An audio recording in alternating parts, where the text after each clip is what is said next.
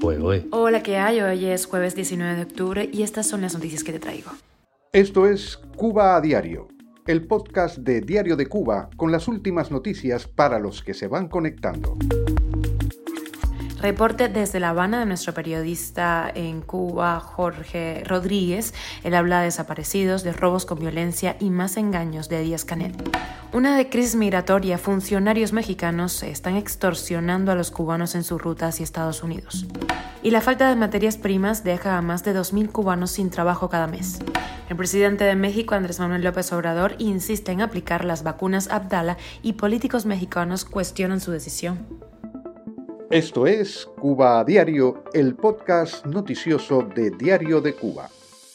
El periodista de Diario de Cuba en la isla, Jorge Enrique Rodríguez, comenta los temas más relevantes de la semana en las directas que publicamos en Diario de Cuba, así que te recomiendo que no te las pierdas. Esta vez habla del cada vez más visible aumento de la inseguridad y de la violencia. Lo escuchamos. Quienes tienen una moto, quienes tienen una bicicleta eléctrica o una motorina o un automóvil, están a expensas de ser asaltados. Esto es algo cotidiano. Los choferes tienen que tomar medidas extras, andan ellos mismos con machete, con bates, con, con, con, con un tubo, con lo que sea, para eh, intentar minimizar el, el, riesgo de ser asaltados. Estamos hablando de un país eh, donde la violencia de todo tipo, desaparecidos, feminicidios, asaltos con violencia, robos con violencia, incluso dentro de los domicilios, crímenes horripilantes dentro de los propios domicilios, es decir, la, las personas no tienen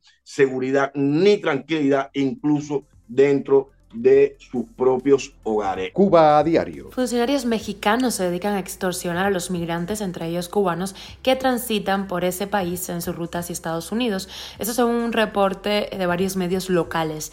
Algunas organizaciones de observación de los derechos humanos señalan a los propios agentes del Instituto Nacional de Migración Mexicano de estar practicando el coyotaje, la extorsión.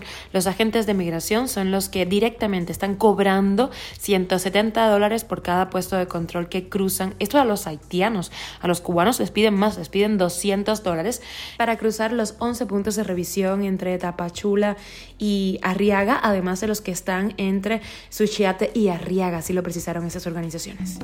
Y la falta de materias primas deja a más de 2.000 cubanos sin trabajo cada mes. El Sindicato de Trabajadores de la Industria Alimentaria y la Pesca van a debatir sobre los problemas de empleo, las deudas y las pérdidas del sector. Esto supuestamente va a pasar en noviembre en una de las conferencias que promueve la Central de Trabajadores de Cuba, la CTC, la organización controlada bueno, por el Partido Comunista, como todos sabemos.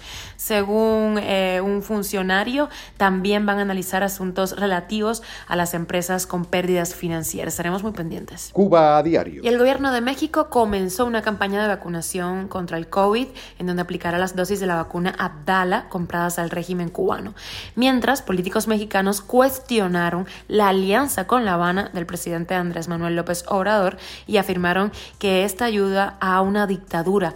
López informó que la mayoría de las 23 millones de dosis que se aplicarán en la campaña de vacunación iniciada el lunes pasado serán de la vacuna Abdala también habrá 4 millones de la rusa Sputnik, la cual llegará a México en las próximas semanas. El fármaco cubano sigue sin el aval de la Organización Mundial de la Salud.